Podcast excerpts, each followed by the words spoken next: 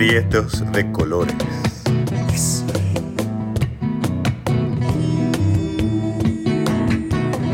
Este es nuestro podcast, en donde las prietas y los prietos tenemos la palabra para hablar de nuestros sentires y pensares, desde nuestras luchas y afectos coloridos.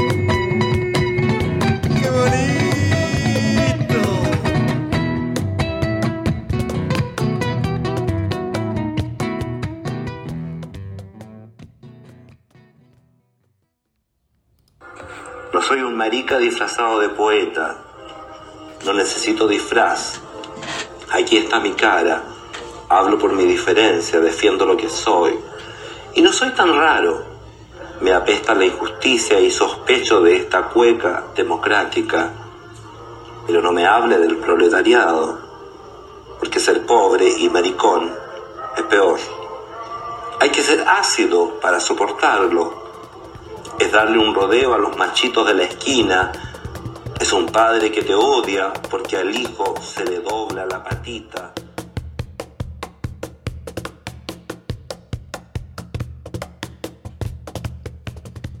Hola a todas, todos, todes. Aquí Marduk, este Joto Morocho que les habla desde la Ciudad de México.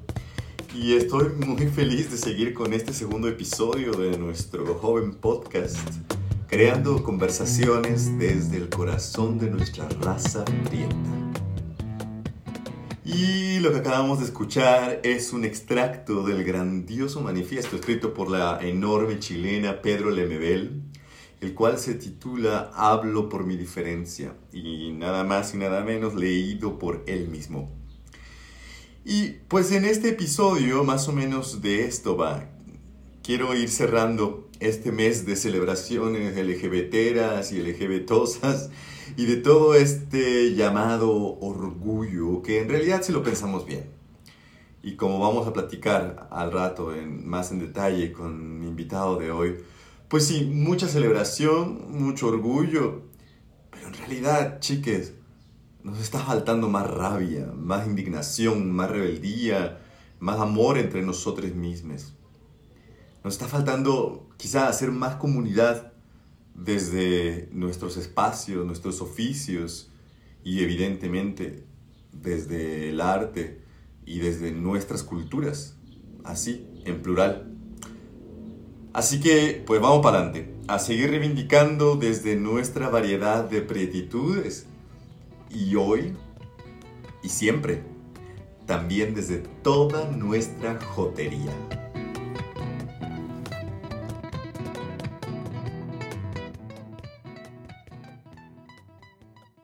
Y aquí estamos entonces abriendo este segundo episodio ya formalmente con Salvador Iris. Hola. Hola corazón. ¿Cómo estás? ¿Cómo estás, Rey? Pues bien, bien, gracias por la invitación. Oye, me da mucho gusto tenerte aquí en casa. Estamos aquí tomándonos un vinito. Ya comenzábamos a platicar de cosas muy interesantes que queremos compartir con ustedes. Y, y antes, bueno, antes pues tengo que presentárselos formalmente. Salvador Iris, además de ser mi amigo y, y, de, y de, tener la fortuna de contarlo entre, entre las personas que, que admiro, que, que, que, aprecio dentro del, de la lucha y del movimiento de liberación de identidades, de sexualidades y de todo esto que, que defendemos y de ser un prieto muy chulo. Eh, Salvador es promotor cultural, él es fundador de Eucalipto 20, este centro cultural comunitario. Y, y, bueno, ¿qué más, Salvador? Pues no sé, podría decirte mil cosas. Antes que nada, acordarme mil aventuras que hemos vivido juntos también. Es un, por eso es un gusto estar aquí. Bueno, soy director del Festival Internacional por la Diversidad Sexual, eh, fundador de Altarte AC, una asociación civil que trabajamos derechos sexuales y reproductivos, pero utilizamos el arte como principal herramienta. ¿No? Y bueno, eso y mil locuras más. Yo, yo antes de, de, que, de que te haga hablar más, yo, yo me acuerdo que a ti te conocí cuando tenían esta, esta galería, que creo que es la primera galería LGBT, ¿verdad? En, en, en, la ciudad y en el país. Yo creo que en el país. ¿no? El... Hazme el milagrito, que además tenía el nombre más chévere. Y, y entonces yo me acuerdo que primero conocí a Chava y en, en otra galería. Y entonces me, me, habló de ustedes. Es que yo, yo estaba recién, recién regresadito de, a, a, a vivir aquí, a, a, la ciudad, al país, después de, de, de, años fuera. Y entonces pues yo estaba, la verdad, muy desconectado de, de todo, de toda la jotería, de, to, de todo en realidad. Y, y, poco a poco se fueron construyendo uh, lazos tanto de, de, trabajo como de amistad, como de jotería, como de todo. Y conozco a Chava y entonces este, él me lleva con ustedes. Y, y me acuerdo que, o sea, yo guardo, no sé cuántas veces eh, pasamos ahí hablando de, de, de, todo. De todo, literalmente. Y, y bebiendo mezcal y hasta quién sabe qué hora. Yo recuerdo caminar a mi casa este, un poco mezcalizada. y, este, pero, pero el recuerdo que, que, que, guardo es muy bonito porque fue como, yo me sentía acogido ahí, ¿sabes? Por ustedes tres. Y como, pues sí, se, se empezaba a construir en mi subjetividad, digamos, un referente. Un, un, un estos referentes de, de, de, tanto pues, culturales, pero sobre todo de, de rebeldía y de, y de, resistencia, ¿no? Y de hermandad, de alguna manera, sí. entre iguales, ¿no? Para mí eso es, siempre he dicho que es muy importante. Justo, justo eso. Pero bueno, tú como eh, la mayor parte de los defeños o de, ahora no sé cómo se dice cuando de la CDMX, pero de, de los capitalinos y capitalinas, ¿no? Eres migrante. Sí. Y eres migrante de Veracruz. Del bello puerto de Veracruz. Del mero puerto. No, de que yo soy de las Choapas. Ah, sí, que eso está por Coatzacoalcos. Coatzacoalcos, pasando Coatzacoalcos, somos la frontera con Tabasco. Es increíble porque más allá en mi pueblo eh, cruza un río y de un lado puedes ver Tabasco y del otro lado es Veracruz. Pasas el puente y ya te cruzas. Estoy, siempre fui fronteriza. Fronteriza. Y ahora que dices fronteriza, me acuerdo de, de Gloria Ansaldúa, no sé si la, sí. esta chicana maravillosa que, que todo el mundo tiene que leer. Y eso de estar siempre en la frontera es todo un, es todo un tema, ¿no? Estar en el border, por citando un poco esta, estas autoras que están justo en el, en el border. En el border, ¿no? Estar, no estar ni, no ser ni de aquí ni de allá. Que es una sensación que creo que a los LGBT siempre nos acompaña, ¿no? La idea de, pues, de ser y no ser, ¿no? Okay. No, no, formar parte de, de, algo, hasta que encuentras a tus hermanas, hasta que encuentras a tu comunidad. Por eso es importante crear comunidad. Y por eso para mí, me de, por eso me dedico a lo que me dedico, porque creo que a partir de, de la cultura y del arte puedes generar comunidad. Sí. Y tú cuando llegas acá, pues llegaste sin comunidad, me imagino. Llegué cuando me estaba descubriendo, curiosamente. ¿Qué o sea, tenías? yo tendría. Yo a los 12 años ya sabía que me gustaba, pero pues vivía en provincia, con todo lo que implica estar allá, lugar religioso. Y mira que Veracruz es. Eh, Veracruz tiene Veracruz, lo suyo, tiene, ¿no? Lo tiene suyo. su apertura y todo. Sí, pero aún así, pues no no había tanta. Hasta el día de hoy, algo que me pregunto de mi pueblo es dónde se reúnen los jotos y las jotas. ¿Todavía? Todavía no existe. Sí, en mi pueblo no existe un bar o un lugar, ¿eh? Y entonces yo venía con todo eso. Y entonces llegué a la ciudad, a la gran ciudad, y me empecé a descubrir, ¿no? A darme cuenta pues, que sí, que a mí me gustaban los hombres, igual que a mí, igual que yo, ¿no? Y que este, y que pues no quería ser igual que mi papá, ni que mis compañeros de la secundaria, y que mis intereses estaban por otro lado. Y curiosamente caminando por Santa María la Ribera, esa historia es bien bonita, por eso siempre la, la repito. Un día caminando por Santa María la Ribera, una tarde de junio, vi el Chopo, el Museo Universitario del Chopo, la entrada llena de gente. Pero así cantidades uh -huh. increíbles, como si hubiera algo muy grande, que sí lo había, ahorita van a saber por qué. Y entonces, pues dicen que la sangre llama, ¿no? Yo dije, pero esta gente es muy particular, algo tiene que ver y algo tengo que hacer ahí. Y entonces me acerqué y me acuerdo, lo tengo tan grabado como si fuera ayer, otra persona chaparrita, toda vestida de negro, fumando en la entrada del museo. era José María Covarrubias. Nada el más fundador nada de la Semana. Cultural, la Pepa, uno de los activistas más grandes que ha dado este país. Y entonces me acerqué y le pregunté inocentemente, ¿qué está pasando aquí? ¿Por qué hay tanta gente? En realidad lo que preguntaba mi mente es por qué hay tantos jotos, pero, Claro, pero no lo pero pues podías no lo podía así. formular así. Entonces dije, ¿por qué hay tanta gente? Y se volteó y me dijo con toda la naturalidad del mundo, es la semana, mana. y entonces yo le pregunté, ¿pero qué es la semana? O sea, ni siquiera me ofendí porque me habían hecho mana. ¿Qué es la semana? Y me dijo, ¿cómo que no sabes qué es la semana? Es la Semana Cultural Lésbica Gay. Me, dijo, ¿quieres que te la enseñe? Y le dije, pero por supuesto. Entré, vi la exposición. Ujú. Naum Becenil, Reinaldo Velázquez, Francisco Toledo, Armando Cristeto. Bueno, la cabeza me giró, no tienes idea de cómo. Eh, salí fascinado y entonces me dijo, y ahorita hay mesas aquí abajo. Entré al foro del dinosaurio, que además era bellísimo, porque entrabas y todo el mundo te veía, era, eran gradas circulares, Claro. entonces por donde entrabas, tú eras expuesto y todos los demás también estaban Estaba expuestos. chévere. Y entonces imagínate para alguien que se está descubriendo, entrar a una semana cultural, a un lugar donde todos te ven entrar, pero tú también los ves a todos. Hijo, fue una experiencia maravillosa. Y me acuerdo, no se me olvida, por eso te digo, lo tengo grabado como si fuera ayer. Juan Carlos Bautista, Alejandro Brito, Patria Jiménez y Arturo Vázquez Barrón hablando sobre la importancia del voto rosa. Hijo, yo, yo estaba de verdad así, ya en esos momentos, en otra, o viviendo una experiencia extrasensorial tremenda. O sea, ¿cómo que a los gays, a los homosexuales nos, nos preocupan esas cosas que se supone que ni siquiera deberían de importarnos, ¿no? Y la importancia de por qué y que, bueno, increíble. Terminó y entonces ahora viene el espectáculo. La cebra, danza gay con un espectáculo bellísimo que se llamaba Cuando ya es muy de noche y ella está muy tomada, Mm. y que hablaba de los asesinatos de travestis en Chiapas, que en esa época estaban Claro. sucediendo.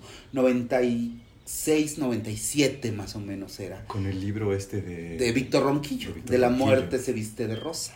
Exacto. Eh, y entonces veo eso. El espectáculo era, porque además era con cumbia, danza contemporánea con cumbia. Cumbia, yo que venía del sureste, y además eran cumbias del sureste. Bueno, yo lloraba así, todo el show yo era un mar de lágrimas. Y lo puedo decir, y lo digo siempre, fue la primera vez que me sentí orgulloso de ser homosexual. Mira, me emociono contándotelo. Fue la primera vez que me sentí muy orgulloso, ¿no? Y la primera vez que no me sentí solo, porque yo sentía que era la única persona que era así en el mundo. ¿no? Y por eso digo que ese evento en particular me cambió la vida. ¿no? Y por eso es un gusto ahora ser quien lo dirige. Es que eso, justa, bueno, la- a ver, la, la- historia es maravillosa. Y, y- y yo la- y- y, yo había oído, y yo he escuchado una parte, pero no toda. Es, a ver, es- el detalle de la cumbia a mí me parece maravilloso, porque Sí. es como si te hubieran musicalizado tu, tu momento tan especial y como y, y lo, y, lo, y lo que es tan fuerte es que entonces esa tarde sin saberlo tú caminaste a- hacia tu destino porque Exactamente. porque es- esa semana nos ha marcado a muchas y a muchos pero pero para ti era la semana lésbico gay le Semana llaman, lésbica se gay. convierte en el festival Se de la diversidad el sexual que ahora tú diriges Exactamente.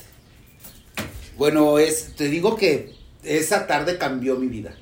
Eh, obviamente, pues después de toda esa explosión de emociones que tuve esa tarde, yo me acerqué a Pepe y le dije, yo quiero ser parte de esto. O sea, ¿qué puedo hacer para ayudarte o para ser parte de esto? esa misma tarde Esa misma Todo tarde, esa misma tarde. así con los ojos llenos de lágrimas, me le acerqué, le di las gracias y le dije que yo quería, o sea, yo quiero ayudarte, yo quiero ser parte de esto. Y le expliqué, vengo de provincia, te- yo claro que sabía que era gay, pero me daba terror decirlo. Me acabas de cambiar la vida, o sea, me acabo de sentir orgulloso de serlo, nunca lo había sentido, había sentido vergüenza incluso, ¿no? Y entonces me dijo, ay, no se me olvidan tanto, sus palabras eran maravillosas. Pepe era un personaje muy particular. Me acuerdo que me dijo, Por supuesto, aquí se necesitan muchas manas con muchas manos. ¿no? Y entonces al día siguiente yo ya estaba ahí. Ahí cargando cables, pasando micrófonos, ayudando a lo que se pudiera. Pero yo quería ser parte de eso que me parecía tan importante. Y ahí fue donde entendí que el arte y la cultura te pueden cambiar la vida. Y que el arte y la cultura pueden ser también una herramienta para generar comunidad. Para hacerte sentir parte de algo. Yo no sé qué a lo mejor, porque en esa ni siquiera lo entendía en ese momento. Ahora ya lo entiendo, en ese Claro. no lo entendía, pero yo sentía que ya era parte de algo. No que eso que veía en los cuadros, en la danza de la cebra, con la cumbia, no que en las mesas, pues tenía que ver con lo que yo era y que entonces había mucho más gente hablando y haciendo cosas que tenían que ver con lo que yo era. Y eso me pareció increíble.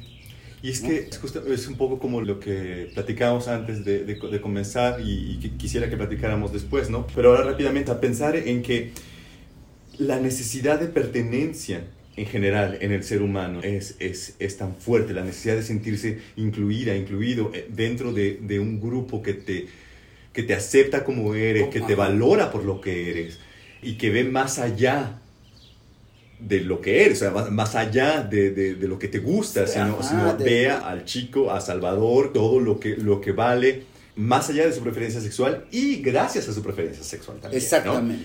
Y, y cómo entonces eso, pues es de doble filo, porque, eh, bueno, lo vemos, ¿no? Cuántos chicos eh, gays o no, pero que necesitan sentirse, ser parte de algo, entran a gangs, a, a, a maras, a, a, a ser parte de cárteles, o cuántos gays entran a corporativos que, que toman su dinero rosa porque les hacen sentirse parte de eso. O que los explotan como trabajadores, que está la otra parte también. ¿eh? Exacto. Y entonces les dicen, sí, somos gay friendlies. Sí, claro. Y vas a, por eso vas a trabajar las ocho horas que te corresponden, más seis horas para la cuestión de, ¿cómo le llama ahora? De responsabilidad social, que yo pueda decir que soy gay friendly. Pero eso, como eres parte de la comunidad, pues no te lo voy a pagar, ¿no?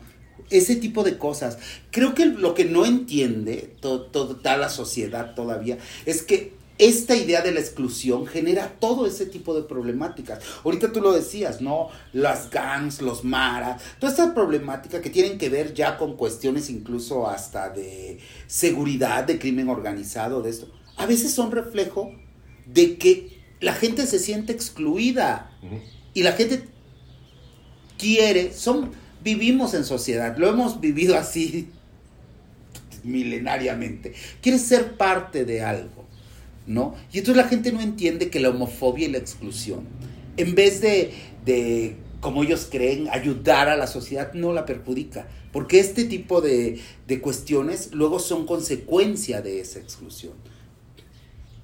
Y bueno, entonces tú, tú llegas a ese, a ese nido, porque, bueno, era uno de los nidos más importantes de resistencia homosexual, y comienzas ahí a pasar cables, a ayudar, a, a- a- imagino poco a poco, o sea, ahora yo sé que para ti una de tus pasiones es, es la historia del movimiento de liberación homosexual. Y bueno, caíste ahí, ¿no? Caíste en la, en la piscina de... Caí en de- blandito, caíste como en dicen blandito, ahora. porque hablando de, de todo esto que decíamos antes, tú tuviste la suerte de caer ahí, de caer en, en un lugar que te, que te llevó para arriba, que te jaló para arriba, que te abrió los ojos, te abrió las, una serie de puertas de posibilidades eh, y que además te hizo encontrar un modo, me imagino, muy fácil para poder aportar tu, tu contribución, digamos, Sí. a, la, a la lucha. Me hizo también conocer, justo hablando de la historia de eso, conocer a un- una cantidad de personas tan importantes, Ujú, ujú. tan valiosas. Y creo que por eso ahora, ya a distancia, porque como todo joven en el, en el momento, pues sí le cambié y todo, pero la historia no era mi prioridad. Ahora, No, claro. rescatar la historia de unos años para acá se ha convertido en una de mis prioridades. Y los conocí, tuve la fortuna de conocerlos casi a todos. Justo a, a- a eso me refiero, o sea, ¿qué fue lo que desató o el, el cerillazo, digamos, para que, para que se convirtiera en una de tus pasiones? Es el- la historia del Eh, movimiento. justo eso, que, que yo los conocí, conocí su pasión, conocí su compromiso real, ¿no? Porque sí era un compromiso real con la causa, con el movimiento, ¿no? conocí su manera de trabajar y que ahora la gente no sepa de ellos, porque todo, muchas de las cosas que ahora estamos viviendo, de las cosas de las que ahora gozamos, que falta un chingo, pero bueno, gozamos de muchas cosas ya, pues son consecuencia del trabajo de todas estas personas, ¿no? Y que la gente no sepa de ellos me parece una gran injusticia, ¿no? Porque como te dije hace un rato que hasta me emocioné muchísimo, cambiaron mi vida y seguro cambiaron la vida de muchas personas, de muchas, que a lo mejor ni siquiera lo saben. No, claro. Que su vida cambió gracias, al trabajo, ¿no? Y a la aportación de todas estas personas. Y que ahora no lo sepan, eso me parece una gran injusticia, ¿no? Y una gran injusticia que no solo culpo al colectivo, porque a veces no creo que solo... Hay gente que dice, pero es que al colectivo gay le vale madre. No, no, no va por ahí. Creo que también hay una gran deuda de parte de las instancias que se encargan de difundir la historia y la cultura. Porque en los libros de texto ahora se habla de movimientos sociales y se habla del movimiento estudiantil, y se habla del movimiento de los mineros, y se habla de los sindicatos, del sindicalismo, incluso hasta del feminismo, pero el movimiento LGBT no se habla todavía. Y somos parte de esa historia. Nuestra historia también cuenta. También es parte de la historia de este país y de esta ciudad. Y entonces a partir de esas cosas es que me clavé en la idea de rescatar la historia. Y es que es muy fuerte porque como eh, hace rato eh, que también comenzamos a platicar sobre esta pirámide, ¿no? Que, que, que Marta Lamas eh, planteaba. planteaba, ¿no? Y como en un tiempo, ¿no? Las personas sexodisidentes formamos parte, en general, formamos parte de esa, de esa pirámide. Y pienso ahorita en, en el, el censo 2020, es el primero en reconocer a la población afrodescendiente en México como como, como un sector de la, de la, población que existe, que tiene sus costumbres, que tiene su... Y, y, entonces siempre los y las que hemos sido históricamente considerados como menos que nada, eh, pues nuestra historia siempre ha sido... Uh, desdeñada. Desdeñada, borrada, me, metida en el closet a propósito. Y bueno, eh, Vicente Guerrero, Morelos, ¿no? Fueron héroes afrodescendientes y, lo que se hizo fue sistemáticamente blanquearlos en, en, todos los cuadros y en las biografías que usábamos para en la escuela, en la primaria, ¿no? Nadie habla de, del deseo de Sor Juana Inés de la Cruz por la virreina. Entiendo que hay estudios incluso que dicen, no, pues fue, fue un amor platónico, nunca se concretó. Pero claro que había un deseo, le escribe versos de amor, ¿no? Nadie habla de eso en la historia. Un poco haciendo el comparativo con esto de que los blanquean, bueno, los heterosexualizan, por así decirlo, claro, a nuestros personajes. Y aquí ¿no? en todos lados, digo, ¿cuántos personajes que hoy se sabe que eran homosexuales? Durante mucho tiempo se hablaba de amor platónico, de tenía un amigo con el que compartía este, un profundo amor espiritual y, y, y entonces es este deseo de heterosexualización que todavía el problema es que incluso nos, no, nos permeó a nosotros, a nosotras. Hijo, sí. O y sea, eso está muy cabrón. Y está muy cabrón. Porque todos queremos de un modo, así como todos y todas estamos en ciertos porcentajes colonizados, colonizada, muchos estamos súper heterosexualizados. Nuestra eh, visión tiene que ver con los referentes, es evidente, o sea, tú, pues tú, tú creces con la mente en blanco. Yo siempre he dicho, un niño no nace ni homofóbico ni machista, ni lo van convirtiendo en eso. Uh -huh. ¿Y quién lo va convirtiendo? La televisión, el cine, los medios de comunicación, sus compañeritos en la escuela, la iglesia de la religión que sea, ¿eh? La iglesia, el mismo Estado, ¿no? ¿No? El mismo Estado que le dice, pues bueno, para acceder a seguro social, pues te casas y entonces, pero te casas con una mujer, ¿no? Eso les decía antes, ahorita afortunadamente ya no es así. Claro. Entonces, todo eso te va construyendo. Creo que, y entonces los homosexuales, las lesbianas, los trans, los no binarios, los queers, la tenemos difícil, porque no tenemos un referente. No. ¿no? También por ese lado es importantísimo por eso rescatar la historia, porque esa historia se convierte en nuestro referente. ¿No? Y entonces no existe un referente, ¿no? Los únicos referentes que vemos, pues son los que nos venden los medios de comunicación. Y que ahora, ahí va, si quieres, ya vamos a entrar en lo que platicamos hace rato. Pues a lo mejor dirán, bueno, pero ahora los medios de comunicación ya tienen personajes gays. ¿Qué personajes gays tienen? ¿Qué personajes LGBT tienen? ¿Blancos? ¿Clase media alta? Sí, es la, la importancia de la memoria. Todos necesitamos de, de esa memoria, de que soy porque otros fueron. Exactamente. Y no eh, lo que hablábamos en el primer episodio con Jessica, que los, los referentes de, de la lucha, de, de, de, los inicios de la lucha de liberación, de liberación eh, homosexual, como de, liberación de identidades de género y todo eso, jamás se dirá suficiente, ¿no? Fueron, fueron mujeres trans, fueron mujeres lesbianas, fueron personas racializadas, fueron, y todo eso, como nadie nos lo dice, porque no hay quien nos lo diga. Exactamente. Entonces no sabemos que hubo otras prietas, otros prietos como nosotros, que hubo otras lenchas, otros maricas como nosotros, que nos abrieron camino y que fueron, que fueron valientes y que se enfrentaron a un montón de cosas antes que nosotros y que, y que entonces eso, o sea, a lo mejor si creciéramos nosotros con esos saberes, pues la vida sería un poquito más sencilla y podríamos ayudar mejor a otras personas. Y también. podríamos entender mejor también el contexto, ¿no? Podríamos entender justo esta idea de, de, de que lo que no queremos es asimilar, ¿no? ¿no? Podríamos, podríamos ser un poco más críticos si tuviéramos esos referentes. Y yo por eso no los culpo, porque yo digo, o sea, la culpa no es del colectivo, porque hay mucha gente que, que sí busca culpar y dice, es que el colectivo es banal y no le importa. Pues también lo somos, sí, uh -huh. sí, pero, pero creo que la obligación en este caso sería de las instancias que divulgan la historia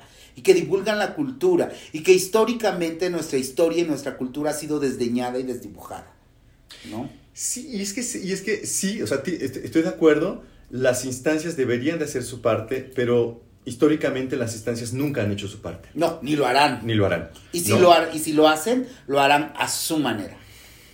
Contando no la historia es, a su ajá. modo. Y, entonces no hay de otra. O sea, si uno no se rasca con sus propias uñas, ¿no? En cualquier movimiento social, ¿no?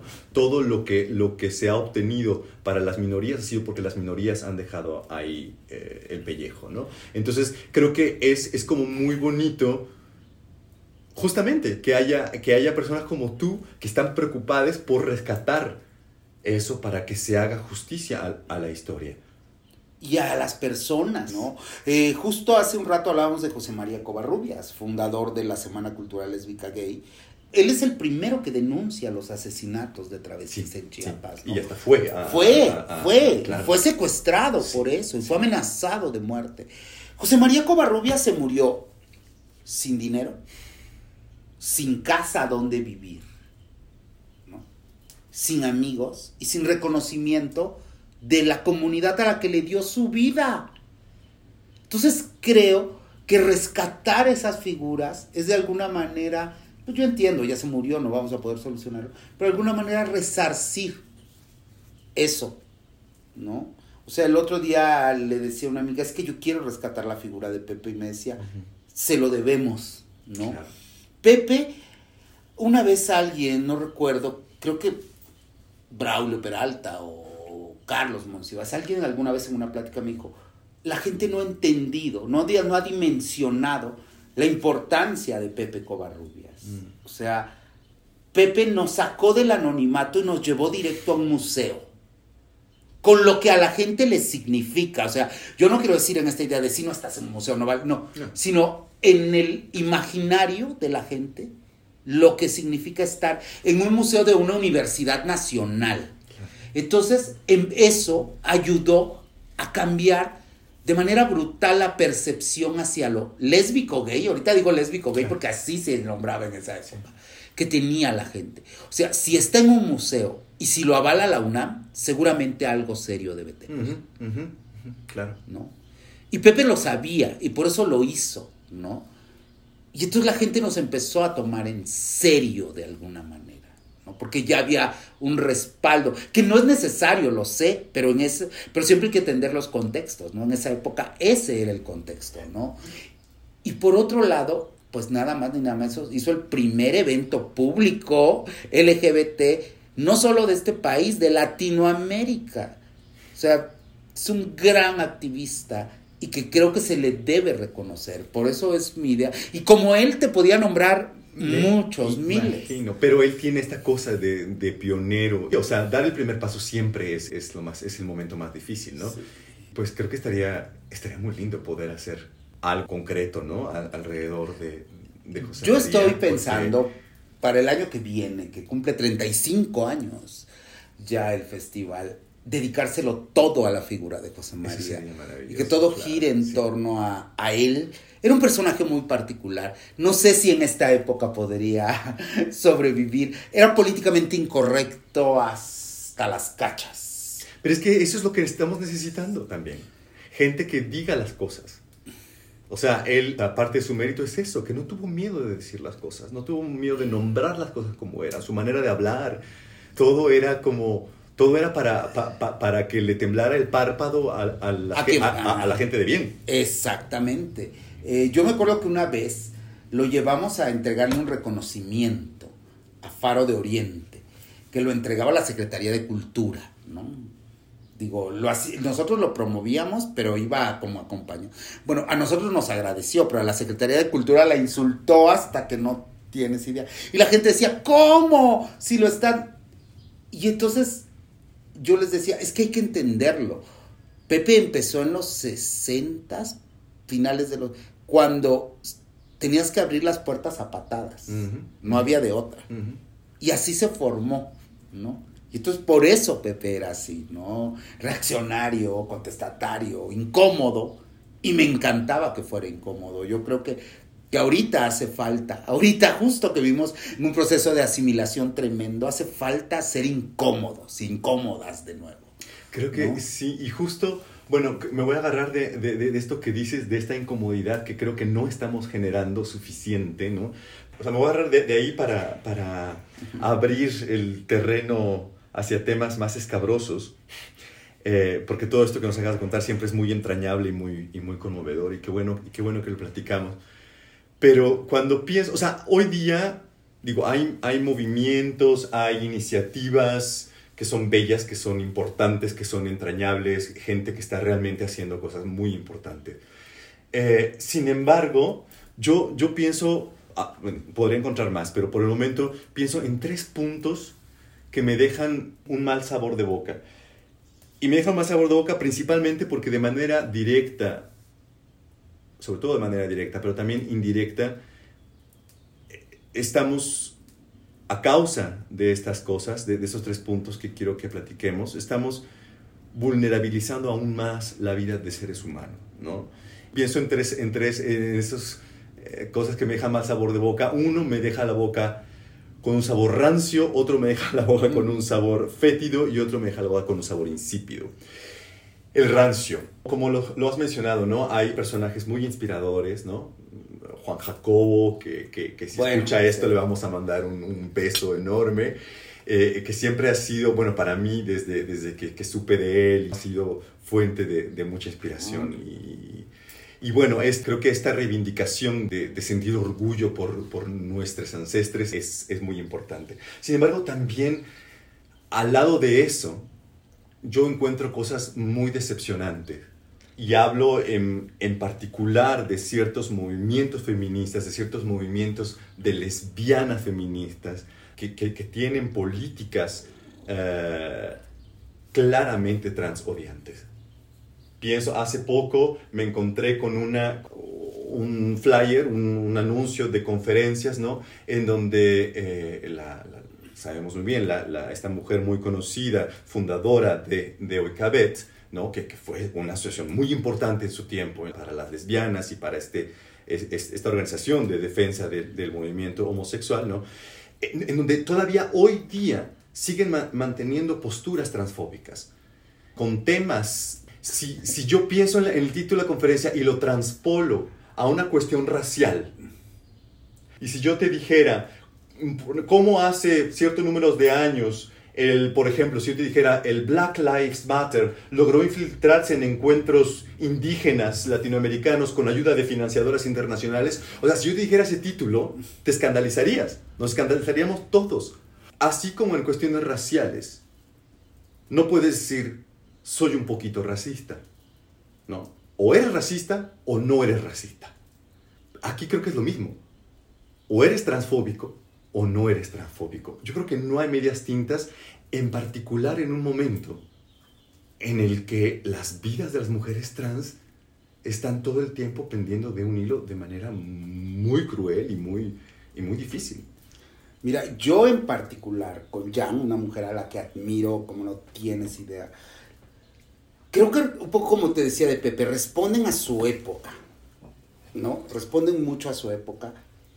Jan en particular, yo no podría decir que, yo sé que acabamos de decir que no hay medias tintas, pero yo no podría decir que es una mujer transfóbica. Yo creo que ella siempre ha mantenido esa postura, siempre, desde los inicios del movimiento, de que no todos vamos en el mismo costal, ¿no? Esa ha sido su postura histórica, ¿no? Gays y lesbianas no somos lo mismo, lo decía al principio. Entiendo ahora gays, lesbianas y trans no somos lo mismo. Ella hablaba de particularidades todo el tiempo, ¿no? Decía, cada una de estas siglas tiene su propia particularidad, que es importante reafirmar, ¿no? Porque lo que busca el sistema es desdibujarnos. Y si no hablamos de nuestras particulares, de nuestras particularidades, no podemos solucionar nuestros problemas particulares. En el caso de Jam en particular, a mí me tocó una vez tenerla en una mesa donde dijo lo mismo, ¿no? Las mujeres lesbianas somos mujeres lesbianas, no queremos a las trans, no queremos a los hombres gays, también lo dijo. Somos mujeres lesbianas y queremos arreglar nuestras cosas entre mujeres lesbianas. Pero curiosamente terminó la mesa y Emma Jessica Duval, una trans histórica, se acercó porque la conoce de años, ¿no? Platicaron, son amigas, ¿no? Eh, Jan cuando habla siempre nombra a la Mema con mucho respeto siempre nombra a la Vicky del FAR y dice es una de las protagonistas del movimiento a la que no se le ha hecho justicia y no sé qué. Y entonces le dijo, eh, eh, estábamos hablando justo de lo de este rollo que yo traigo de rescate de archivos históricos. Y Emma Jessica me dijo, ay, tengo un montón de fotos ahí de trans en los 80 y no sé qué. Jean María es bibliotecaria. Y se volvió y Jean María tiene el archivo lésbico más importante de Latinoamérica, podría yo así decirlo. Lo he visto y lo tiene acomodado como ningún otro archivo en este país. Y entonces se volteó y le dijo, ¿y ya lo acomodaste? ¿Ya lo tienes clasificado y ya lo clasificas? Le dijo Emma Jessica, no, ¿yo qué? Voy a estar clasificando, no tengo... Y ya le dijo, yo te lo clasifico yo me ofrezco a clasificar tu archivo de manera gratuita. ¿eh? Nos ponemos de acuerdo y en el tiempo que tengas yo voy y acomodo tu archivo porque creo que es importante que ustedes rescaten su historia. Entonces yo no sé si una mujer que tiene una acción así con otra, con una persona trans, yo podría considerarla transfóbica. Creo que ella ha sido congruente con sus ideas desde el inicio de Hoy Cabe. Yo entiendo que a lo mejor los tiempos cambian, esa tal vez podría ser la crítica, pero ha sido congruente, o sea, si antes en, los inicios y en los debates de los inicios del movimiento existiera justo la postura de Jan, ¿no? Se le acusó de separatista mucho tiempo, cuando ni siquiera existía el término trans, ¿no? O sea, ella decía, los hombres gays son una cosa y las mujeres lesbianas son otras. Entonces, que ahora lo diga con las trans no me extraña porque creo que está siendo congruente con la postura que ha usado Moicabe todo el tiempo, ¿no? Hombres, mujeres y trans, ¿no?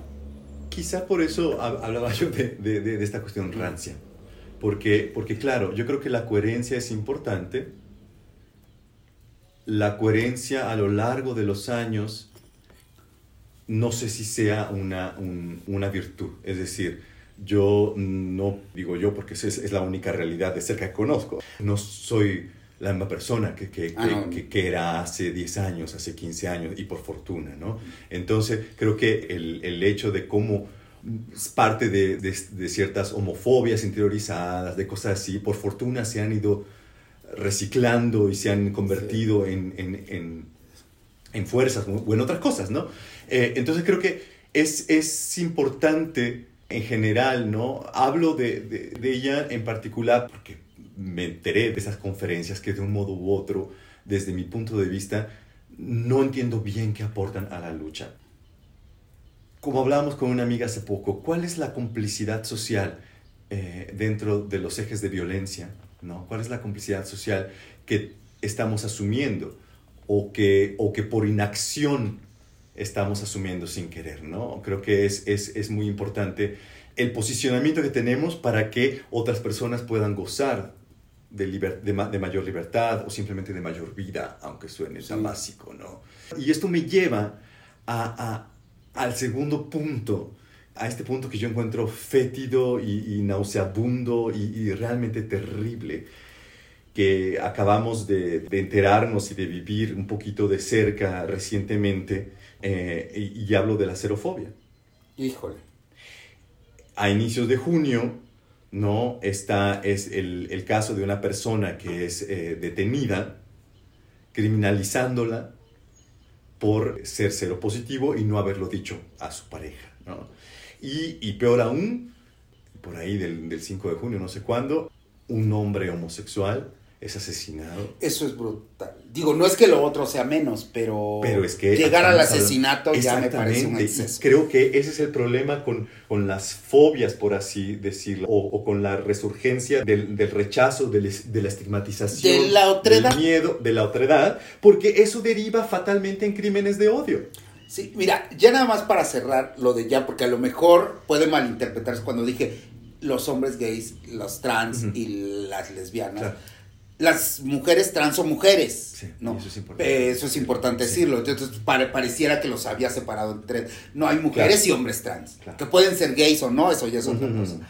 Yo me refiero, a- ya nos separaba incluso por identidad, o sea, incluso decía, las mujeres heterosexuales, que Claro. también son mujeres, no entran aquí. ¿no? Entonces nada más como para dejar, sí que no, para todo Sí, el tiempo las mujeres trans son mujeres. Son mujeres. Y de la xerofobia, creo que ahí tenemos también una deuda histórica, el estigma hacia las personas que viven con VIH. Por más que digamos que es algo superado, no es cierto. Y el ejemplo son estos casos. ¿no? Existe todavía muchísima ignorancia.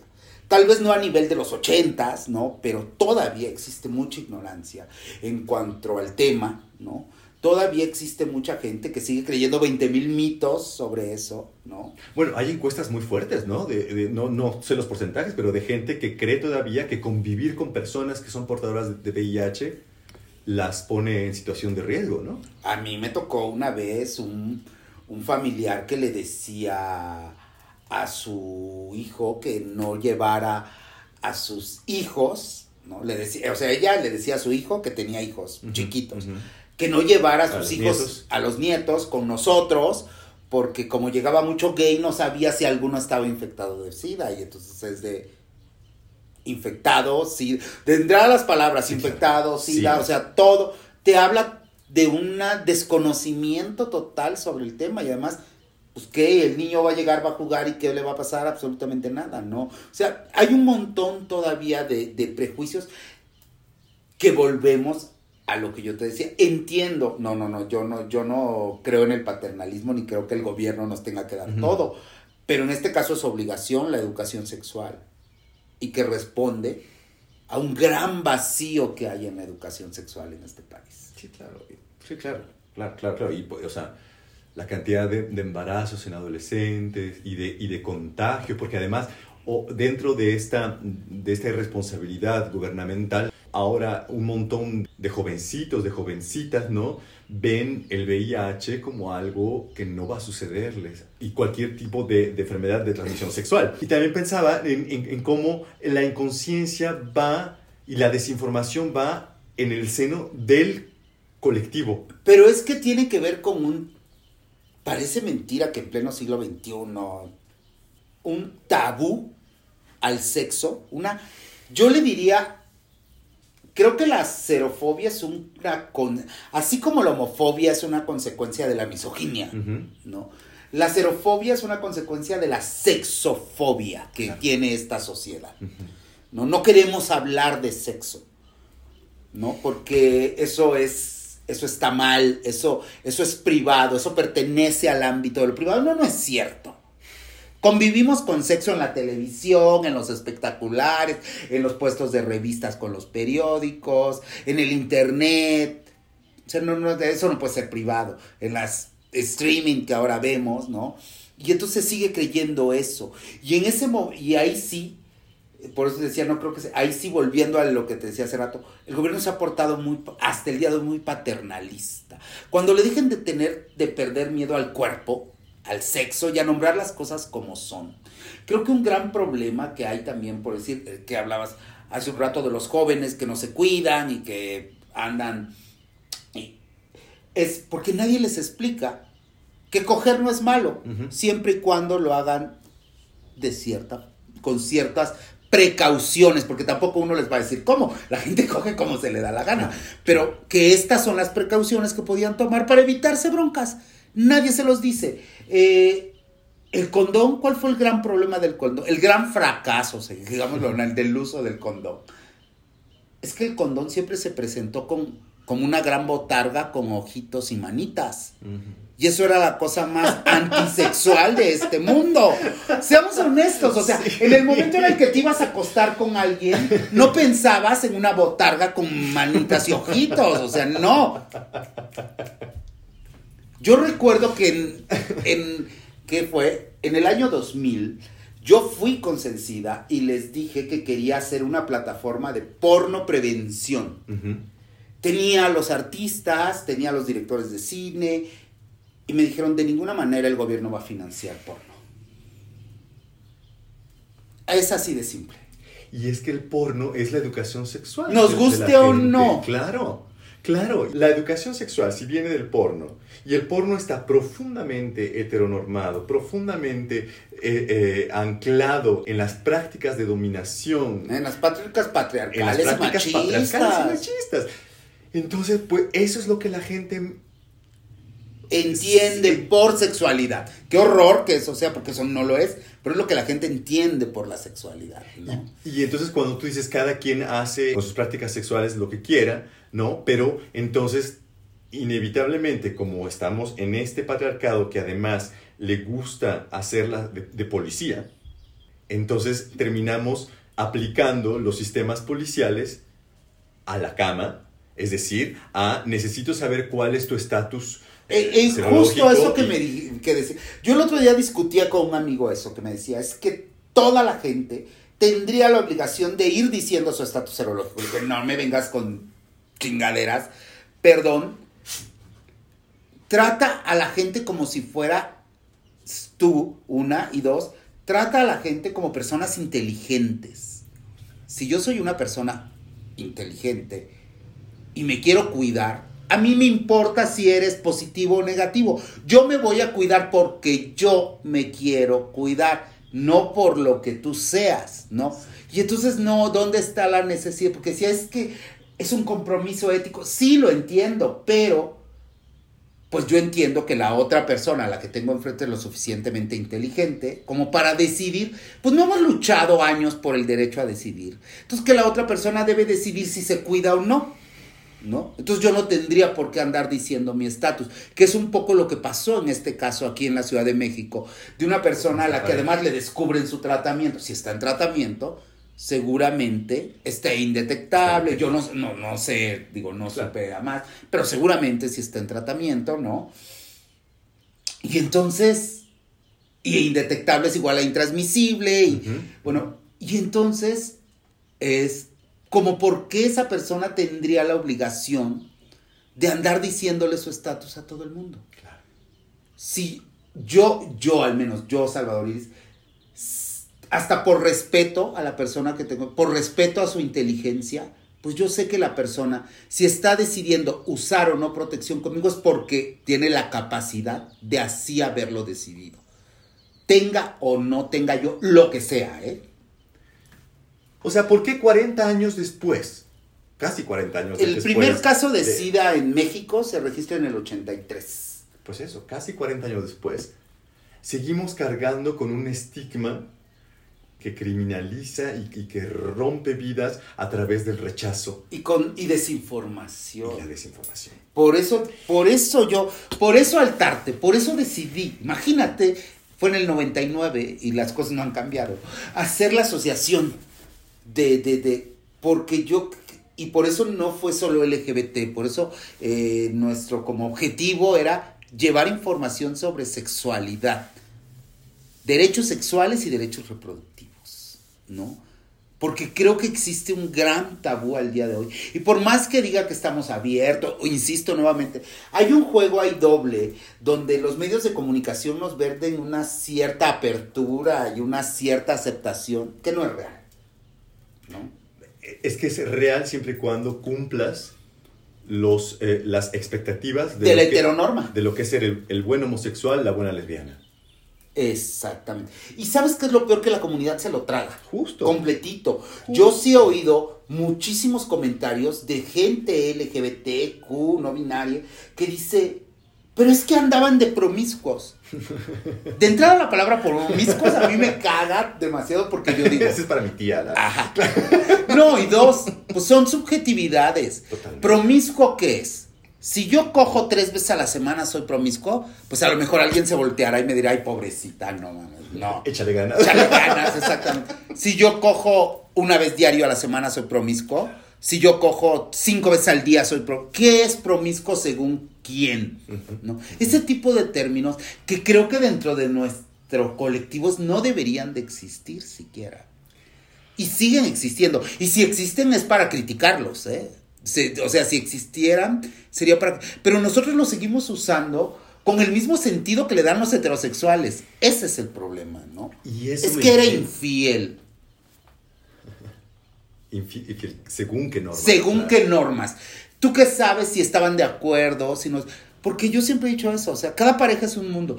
Yo tengo ahí un dicho muy particular, que digo, tú no te puedes poner en los zapatos del otro porque no eres el otro. Lo que puedes es entender, tratar de entender la realidad del otro, pero no ponerte en los zapatos porque no eres el otro. Y eso pasa con todo este tipo de casos, ¿no? El otro día justo de este caso del chico, cero positivo, que lo demandaron, no qué, veía todo un gran debate en Twitter que si él debió decirle a su pareja, que si no, que si, por qué, que si era ético, que si no era ético. Yo lo único que alcancé a pensar, porque dije tampoco voy a entrar en el pleito de Twitter, pero ese, o sea, había no sé cuánto, un sinnúmero impresionante de comentarios. Dije, ¿y quiénes somos nosotros para estar comentando cómo lleva una pareja de adultos, además, su relación? Claro. Porque decían, es que él debió decirle, es que ella tenía la razón por haberlo demandado, porque él no le mintió. Y decía, ¿quiénes somos nosotros para meternos en la vida de las otras personas? Bueno, hay, hay una proyección total todo el tiempo, ¿no? Eh, Sí. opinamos en función de cómo... Las quisiéramos. cosas y cómo quisiéramos que fueran las cosas. Pero sin querer tú me llevaste al tercer punto, y a este punto que, que yo encuentro insípido y que es el- la situación actual del movimiento, del, eh, de- del, del colectivo, de la mal llamada comunidad. Tocaste una llaga ahí. O sea, como decíamos hace rato, es como si está el status quo, ¿no? Está el, el modelo eh, heteropatriarcal, blanco, cisgénero, todo lo que quieras ponerle ahí, ¿no? Que nos oprime. Y en vez de rebelarnos contra eso, de luchar contra eso, lo que hicimos fue meternos, alienarnos y volvernos un engrane más de esa maquinaria que oprime. Que oprime no solo a los LGBTs, que oprime al mundo entero, incluidos los propios pobres heterosexuales que, que han vivido históricamente oprimidos por esa maquinaria y no se han dado cuenta. Claro, y, es- y- y que es una maquinaria racista, es una maquinaria Clasista. eh, clasista y, eso, y, y entonces, o sea, a final de cuentas, ¿no? el movimiento, al menos yo hablo de, de aquí en la Ciudad de México, se ha emblanquecido tanto, se ha capitalizado tanto y, y- y solamente vemos hacia nuestro ombligo, ¿no? O sea, hacia, hacia la vida urbana, hacia, hacia la modernidad y, toda, y todas la- las realidades maricas, trans, lenchas, periféricas, nos importa un comino. Tú lo acabas de decir, la Ciudad de México. La- las, los, les que vivimos en la Ciudad de México, creemos que es la realidad del país y no es cierto. Solo a 45 minutos de aquí, al Estado de México, es el estado con más transfeminicidios de México. ¿eh?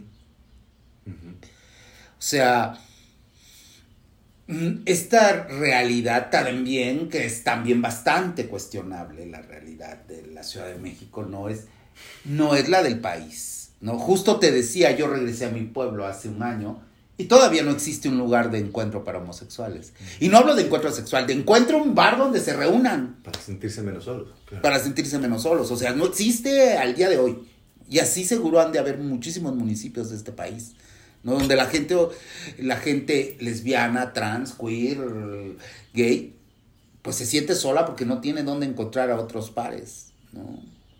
¿Por qué nos hemos entibiado tanto? Porque nos han dado a tole con el dedo. Porque nos han hecho creer que ya somos iguales que ellos. Cuando nunca quisimos ser iguales que ellos. O al menos así surge el movimiento. El movimiento surge con la idea de dinamitar estas instituciones opresoras que nos habían hecho daño, ¿no? Que marcaban una desigualdad de clase tremenda. Porque en México al menos en particular, entiendo la historia de Estados Unidos, que tiene que ver con mujeres trans de color, indocumentadas algunas de ellas. En México tiene otras particularidades. En México la lucha surge de los hombres homosexuales proletarios que no tenían accesos ni privilegios. Incluso se hacían llamar lumpens a sí mismos, ¿no?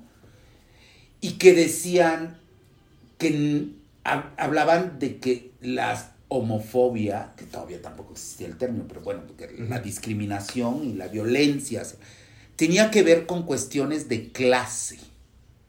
¿no? Ese era el origen de nuestra lucha, ¿no? Cuestionaban el matrimonio, cuestionaban la familia, y cuando digo cuestionaban la familia no es que se destruya, no, sino la idea de, o sea, ¿por qué la familia tiene que ser el modelo? Si existen muchos otros, ¿no? Eh, cuestionaban la religión, cuestionaban la academia y ahora resulta que la academia es la que nos dicta todo lo que tenemos que hacer. O sea, últimamente cuando hablo con personas LGBT, todos maman la academia y te citan y la académica y la... Al principio la academia era súper desdeñada por el movimiento, igual que la medicina, ¿no? Porque, porque son instrumentos del sistema para controlarnos y normalizarnos, ¿no? Y ahora, ¿desde cuándo tengo que tener la aprobación del gobierno, la aprobación de la academia, la aprobación de De la OMS. Sí, de la OMS, de la OMS, por favor, la OMS que nos declaró locas, porque lo estamos, por años, ¿no? O sea, no, no es posible. Pero ahora resulta que todo eso es lo que queremos. Y sí, igual que tú, yo, por eso te dije, puse pusiste el dedo en la llaga, porque, te soy honesto, me siento bien decepcionado. Mm. Este junio en particular, he sentido como una sensación de, ah, ah todo, ¿no? O sea, prendes la tele y todas las marcas te venden arcoiris, mm. ¿no? Mm. Las marcas yo quiero ver cuáles de esas marcas que te venden arcoíris tienen trans trabajando en, pero en puestos ejecutivos. No cosiendo playeras. Exactamente. No lavando pisos. ¿no? Los bancos, a mí en particular, los bancos me dan una cosa muy particular, porque todos ponen su bandera en su sucursal en junio, pero yo hasta el día de hoy no he visto una cajera trans en ninguno.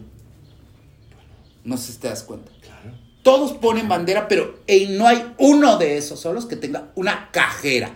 Y sí digo cajera en particular porque los cajeros son la cara de la empresa. Sí, claro.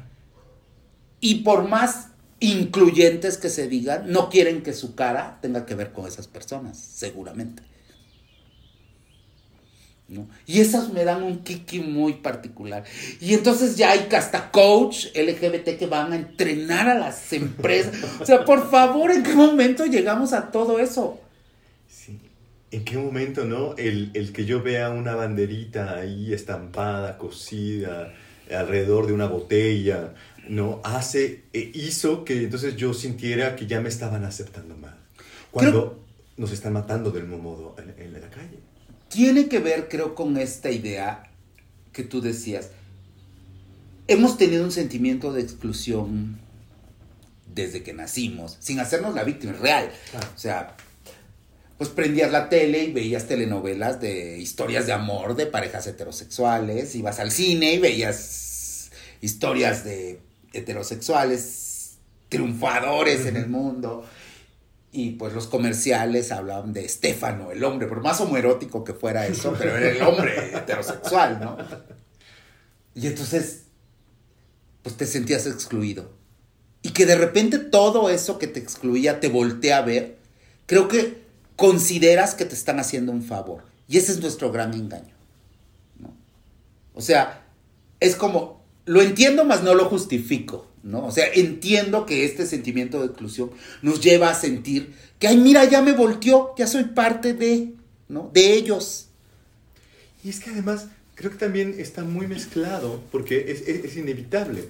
El deseo aspiracionista, el deseo de, de éxito. Que nos han vendido. Que nos han vendido, por supuesto. O sea, porque ¿qué es ser exitoso? Pero a lo mejor si consumo tal marca de ropa, si consumo vodka Absolute, si consumo, no, si, si, si, si, si, Uy, si Absolute, tengo mi puedo cuenta, decirlo, puedo decir. por favor dilo. Yo le fui a pedir a- en que ha de haber sido como 2006, 2007, Ujú. patrocinio Absolute para el festival. Porque yo había visto en unas noticias que Absolute llevaba un gran camión en la marcha gay de San Francisco. Entonces dije, pues Claro. Y me dijo que no. Eh, se, la, se lavó las manos muy fácil diciendo que ellos no patrocinaban nada que tuviera que ver con sexualidad. Mira. Porque eso generaba un estigma de que si tomabas alcohol o soltabas las nalgas y eras mujer o te convertías en un violador, lo cual es un... Era, me parece, le dije, perdón, es un estereotipo y no tremendísimo, pero bueno, eso me decían, ¿no? Y ahora resulta que son gay friendly. Claro, hace poco acabo de ver, como te comentaba, una, una mesa de empresarios, hay que decirlo, todos blancos, blancas, de- en donde el representante de Absolute se, eh, se- se, eh, enorgullecía de que la marca era pionera en su, en su sistema de inclusión de, de la diversidad. Es pionera porque te venden un... Una botella con Una color botella arcoíris. color arcoíris. Ay, pues qué bueno, me están pagando eso. O sea, es lo mismo que los grupos gays dentro de las empresas. O sea, ¿qué hacen? ¿Les presto un salón? Ay, gracias, qué amable. ¿Me regalas playeras con tu marca que dicen gay friendly? Ay, gracias, qué amable. Ya me pusiste a chambear doble porque aparte ya te estoy haciendo publicidad, ¿no? O sea, por favor. Y lo peor es que nos los tragamos.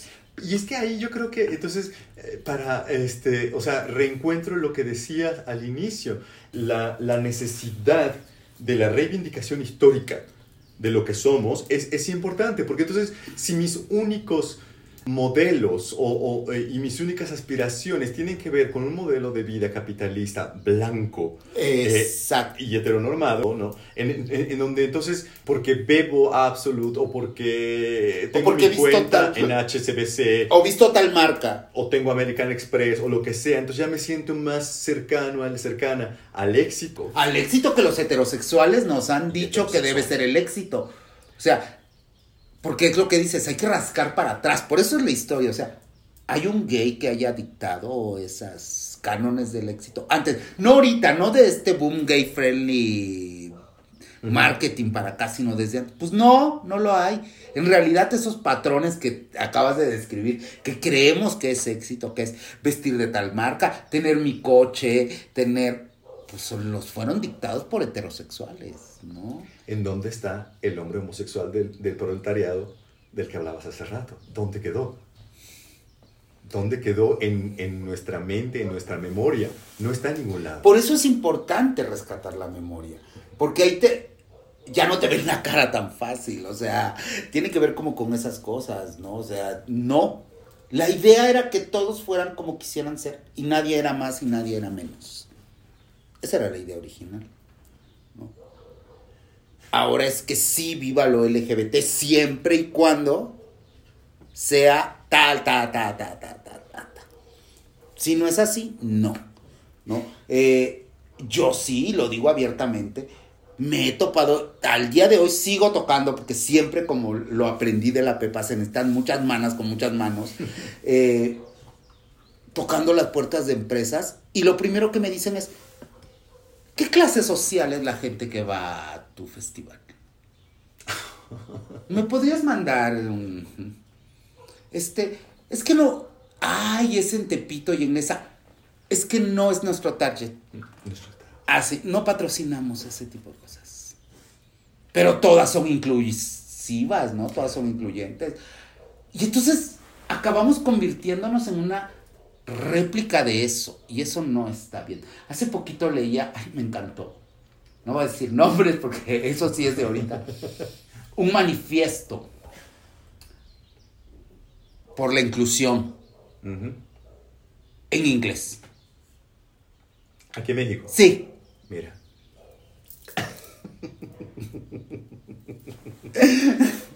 o sea, acabas diciendo, por favor, o sea, eso es lo peor. Y yo no dudo que no que tengan buenas intenciones quienes lo hicieron. No lo dudo que tengan las... Pero el problema es que ya les vendieron esa píldora. ¿No?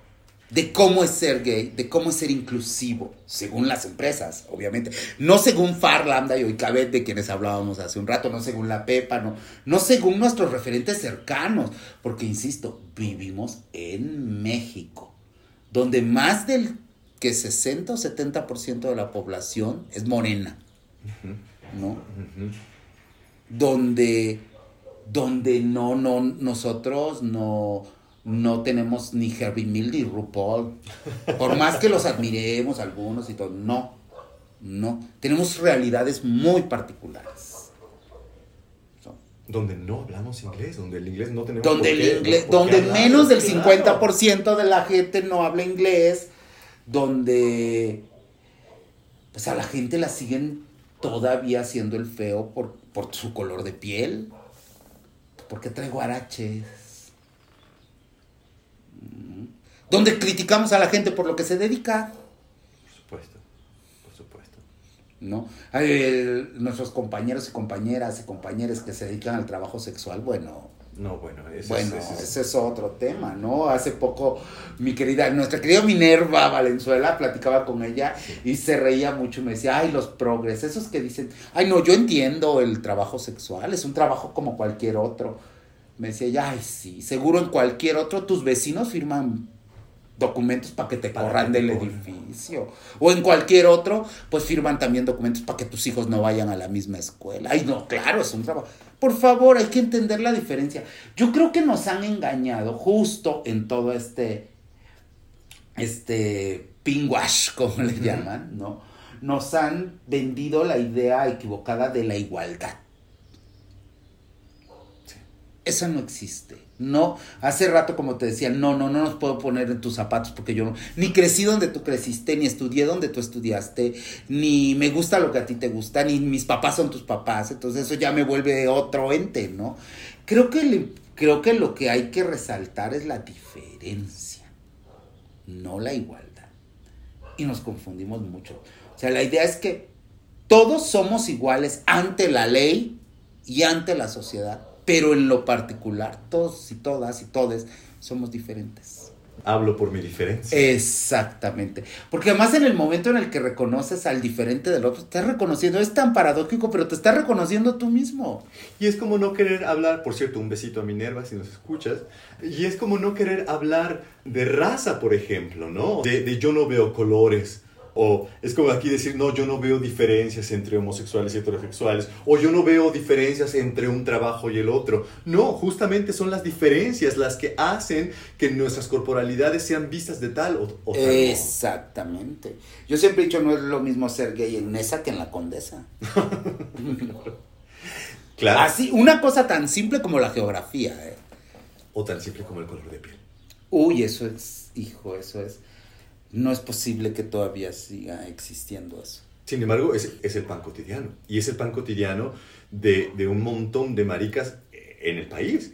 Porque si hablamos de un país que mayoritariamente es de piel oscura, entonces quiere decir que la mayor parte de los gays y lesbianas y personas trans en el país somos de piel oscura. Y, eh, y, y, la mayor parte de las, de las normas, de las inclusiones, entre comillas, de eh, los lugares a donde se puede ir y un largo etcétera, están hechos, organizados y dictaminados por personas blancas. De, por supuesto. De, de una clase media acomodada. Por supuesto.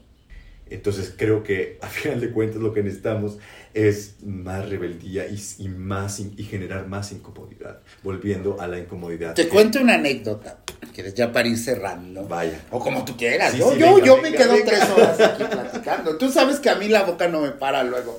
Cuéntame eso. Una anécdota ahorita que dijiste incómoda. Salvador Novo. Ujú, ujú. Eh, una J, sí de alguna manera se asimiló al sistema, pero no como creemos, porque ahí te va esta anécdota. Me la contó Carlos Monsiváis. Carlos Monsiváis fue su asistente. Ya. Dice que una vez una cena de Estado, cuando ya trabajaba Novo en, en el gobierno, ¿no? Y entonces dice agregados culturales, este, representantes de los estados, pues en una cena del gobierno, así, ¿no? Y entonces llega Novo, lo sientan en la mesa junto con el presidente, el regente de la ciudad y todo. Y pues Carlos sienta al lado porque a la mitad de la cena Na- Novo abre su maletín y saca una polvera de oro. La abre y se empieza a polvear la cara delante de todos. Bueno, estamos hablando de 1960 y tantos, 70, o sea, dicen que el ambiente se puso tenso. Nadie dijo nada, pero el ambiente estaba así como de, ¿y este puto que hace aquí, no?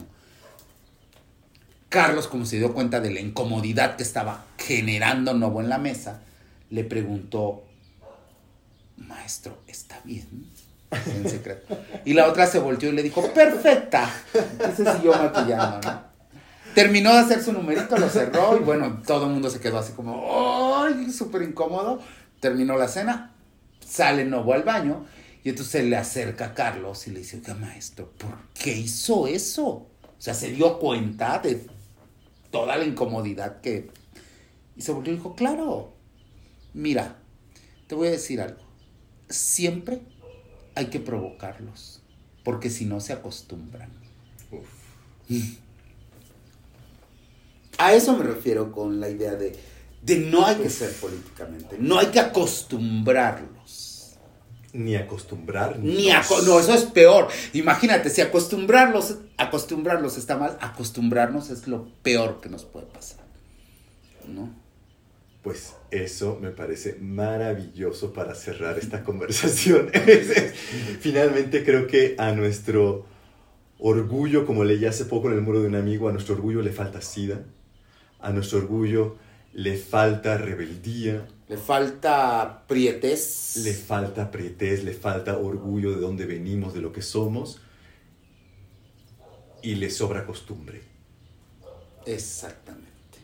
Salvador, muchas gracias. Me hace muy feliz que estés aquí platicando No, no, de todo no, esto. Gracias conmigo. a ti. Gracias por compartirnos todas estas cosas. Creo que además estaría muy bien que uno, uno de en los meses que vienen otra vez tengamos otro, otro reto para platicar y hablemos de Monsiváis. Creo que Uy, eh, uy, da para mucho. da para mucho y en esta eh, manera, que te, te- te digo, de, de esta actitud policial que tenemos por todos lados y esta exigencia de salir del closet que, que se le impone a todo mundo y que, y que me parece que está, que es ignorante de muchas realidades. Pero de muchísimas. Porque hay gente que no, sale del closet porque no porque no quiera, sino porque no puede. Es que son, o sea, claro, y, es, y volvemos otra vez a no me puedo poner en tu zapato. Y creo que es algo que se le reclamaba mucho a, a Don Monsi, ¿no? Entonces, bueno, ahora creo que no nos dará tiempo de más, pero, pero estaría muy bien que un día nos, juntemos para, encantado, para, para hablar de. Monsi. De verdad. Muchas gracias. Salvador, muchas gracias. No, gracias a ti. Oigan, pues ha sido muy interesante dialogar y muy divertido también de todo esto con, con Salvador. Y ojalá que pronto de vuelta nos cuente más anécdotas que son divertidas y que también son necesarias. Y ya para cerrar este episodio, me gustaría terminar leyéndoles un cachito del discurso de la primera marcha del orgullo homosexual. Ahí nomás. Esto fue en 1979 Y hace poco justamente mi querido y admirado y adorado Juan Jacobo Hernández, que es uno de nuestros ancestres insignes en esta historia de, liberación, eh, nos hizo favor de compartir en las redes este discurso que justamente comienza con un y salimos a la calle. Y me parece muy fuerte esa, esa entrada porque creo que justamente ese salir a la calle debería de ser un salir continuo más que motivarnos a salir del closet, deberían de motivarnos a que salgamos a la calle, a que mostremos nuestros colores, a que mostremos nuestra rabia, a que mostremos nuestra dignidad continuamente y renovadamente. Y bueno, algunas líneas de este discurso dice, dicen así. Y aquí estamos ahora, felices y orgullosos de lo que somos, homosexuales y lesbianas. Reconocemos nuestra identidad sin miedo y sin vergüenza nada más lejos de nosotros que los cargos de enfermedad, vicio o degeneración. Conscientes y responsables de nuestros derechos como ciudadanos mexicanos, como hombres y mujeres libres, con una opción sexual diferente, una aparente calma, no nos engaña. Tenemos memoria, y nuestra memoria no es solo evocadora, está a flor de piel. Lo ha estado durante toda la historia de la humanidad. La cultura judio-cristiana se ha encargado magistralmente de no permitirnos olvidar. Tenemos mucho que enseñarles a los bugas represores sobre las relaciones humanas, la responsabilidad en el trabajo, la disciplina en el compromiso político, el ingenio y el talento en las artes, las ciencias. Estamos en todas partes, homosexuales obreros, lesbianas trabajadoras, hombres y mujeres homosexuales, médicos, abogados, campesinos, subempleados, marginados económicamente. La familia, en tu barrio, en tu colonia, en tu edificio, en tu calle te la saben. ¿A qué le tienen tanto miedo? ¿A su homosexualidad o a la nuestra? El crimen no tiene fronteras, compañeros. Las humillaciones y las violaciones a nuestros derechos humanos tampoco tienen fronteras. Por ello, hermanados con millones de homosexuales en todo el mundo, levantamos nuestra voz y unimos nuestros esfuerzos contra las dictaduras. Recordemos, compañeros, los muertos o desaparecidos o en el exilio. De ellos se desprende nuestra intención de salir en defensa propia. ¿Quién reclama por ellos? Por nosotros. No, compañeros, nadie. Tenemos que hacerlo nosotros y lo haremos. La alternativa somos todos juntos. Aprendamos a ser solidarios, felices y orgullosos de lo que nos une y nos identifica. Esperamos que sea esta la primera de una exitosa serie de reuniones nuevas, abiertas, dignas de los homosexuales. Nadie es libre hasta que todos seamos libres. Y pues yo les mando un beso. Gracias por escucharme. Hasta muy pronto. Chao. Desde la periferia y te traemos esto hoy. Pues venimos como hermanos, nos hermana el corazón. Con razón y compasión que esperaban ya llegamos Sin permiso y con acción. Pues somos los olvidados Somos los muy otros, los prietos, los nosotros Las putas y los putos, los de los tenis rotos Los nacos, los chairos, los indios y los pobres Los ñeros mal hablados, los de la piel de cobre Los que no encajaron en su idea de blanquitud. Animales subhumanos, así nos llamaste tú somos lo excluido, lo que resta y el sobrante. Pero esos que hoy sobramos, nos armamos este baile. No, señor.